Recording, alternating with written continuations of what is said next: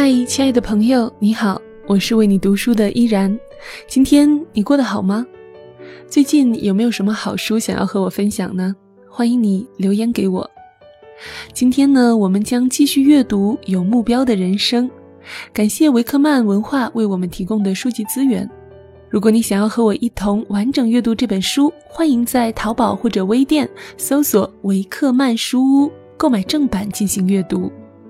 在前面的六期节目中，我们一同读到了自学成才的电力之父法拉第和由乡村少年成长为食品大亨的亨利·海因茨的人物小传，听上去特别的励志。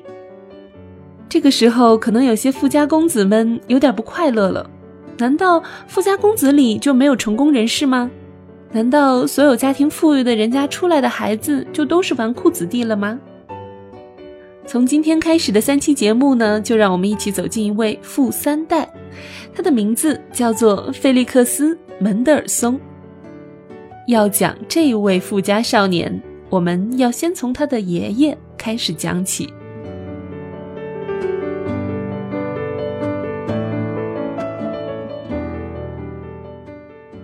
摩西·门德尔松来到柏林时，境况不佳，年仅十四岁，疲惫。风尘仆仆的他，看上去是那样憔悴、丑陋，身材还有一些畸形，而且他还是一个在当时受人看轻的犹太人。他独自一人站在城门外的守卫面前，希望能够获准进入城内。当他们问及他的营生时，他试图用自己懂得的唯一一个德语词来应付：学习。他结结巴巴地说。想表明他是来求学的。守卫让他绕到牲口进出的大门去进城，因为犹太人不能从正门入城。在当日守卫室的登记日志中记录着：今天进入罗森塔勒城门的有六头牛、七只猪和一个犹太人。当时是一七四三年。六年后，这位黝黑矮小的驼背人成为了柏林最具煽动性的作家及哲学家。一七六七年，他的德语水平已经如雨后春笋般的从一个词发展到著有许多名作。摩西是位有创意的作家，而且是一位势不可挡的天才思想家。他有八个孩子。而其中有一个叫亚伯拉罕的儿子，看起来却似乎与他不是一个模子刻出来的。亚伯拉罕身材高大、英俊，是个慢性子。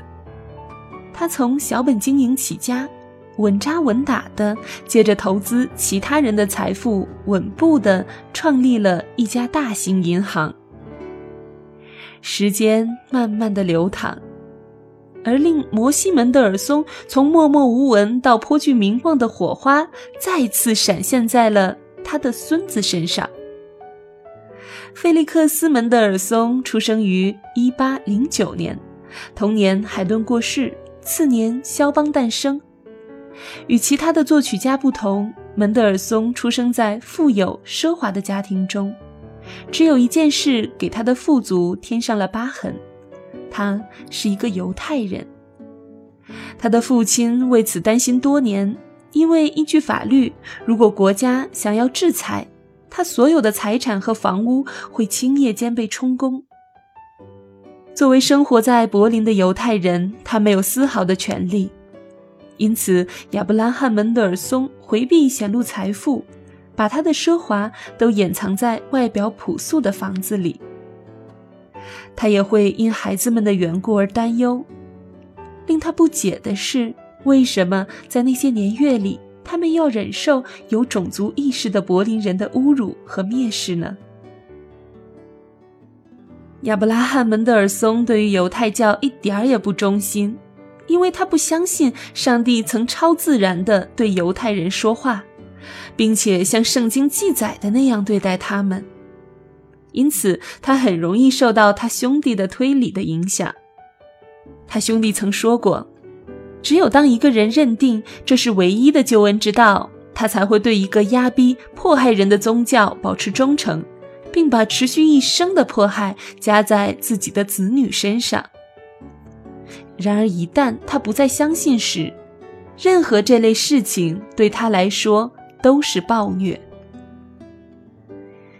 一天晚上，还是小孩子的菲利克斯痛苦地哭着从唱歌学校回到家中，他直奔到父亲那里，告诉他说，在颂唱圣马太受难曲时，其他孩子们是如何奚落他。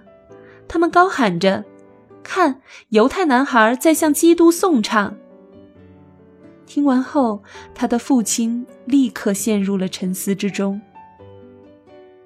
第二天，他带着他的孩子们来到了路德宗教会，在那里，他们接受了点水式洗礼，成为国家认可的基督徒。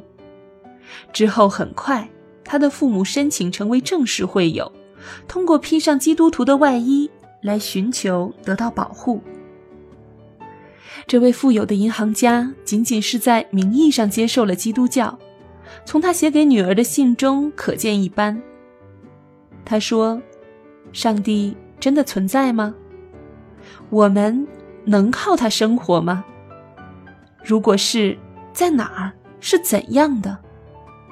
对于这些问题，我不知道答案是什么，因此我从未教导过你任何相关的知识。”当门德尔松家的孩子以基督徒的身份成长时，全家接受的基督信仰。只是一种令人尊敬的苍白的教条。音乐对于费利克斯·门德尔松来说非常重要。在他六岁的时候，音乐紧紧地抓住了他的心。随着岁月流逝，九岁的他就以钢琴家的身份准备好了第一次公演。十岁时，他开始作曲。在十八个月里，创作了五十余篇完整的乐章。在他年少时发生的最令人惊叹的事情是，他十二岁时在德国顶级音乐鉴赏家面前弹奏，引起了非常强烈的反响。他少年时代的老师是一位高个子的中年杰出音乐家，叫做策尔特。一天，策尔特老师为他在国务大臣歌德和一些有成就的音乐家面前安排了一场演出。在年轻的门德尔松进入歌德华丽的音乐史之前，策尔特一本正经地看着这些著名的音乐界友人们，说道：“先生们，请先让我打扰一下，你们将会见到一个十二岁的男孩，他的钢琴技艺。”会令你们大为吃惊，然而他所谱写的乐曲会使你们更加惊奇。如果你们受感动要去赞扬他，请保持适度，只赞扬他的 C 大调，这个最平实的基调。直到现在，我已经尽量防止他陷在虚荣里了。然后，菲利克斯·门德尔松进到屋里。乌黑的头发显得略长，他看上去很年幼。当他开始弹奏的时候，听众们在座位上身体前倾，全都诧异的聚精会神地聆听着。当天晚些时候，菲利克斯又在一大群知名人士面前上演独奏。有一位到场的音乐家瑞尔斯泰描述道。他先在低音部分把柔和的旋律变成了奔放的图画，继而又在高音部分奉献了好似一团流动火焰的狂想曲，形成了有趣的对比。整个演奏令人惊讶，这个男孩子的小手竟能弹奏如此复杂的音符，掌握最难演奏的和弦。那乐曲真好似大珠小珠落玉盘。小门德尔松娴熟精湛的演绎技巧令人印象深刻。著名的钢琴家莫舍莱斯在日记中写道：“菲利克斯是一个非凡的人，能有哪个天才神童与之媲美呢？他是个有天赋的孩子，无人能比。这个孩子已经是一位成功的演奏者了。”菲利克斯·门德尔松十六岁时。他父亲决定把柏林最好的别墅买下来。别墅周围环绕着非常罕见的美丽草坪和花园。在这里，这位友善、充满活力的神童被一大群上流社会的年轻朋友簇拥着。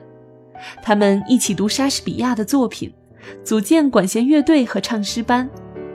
门德尔松的别墅成了他们的娱乐活动中心。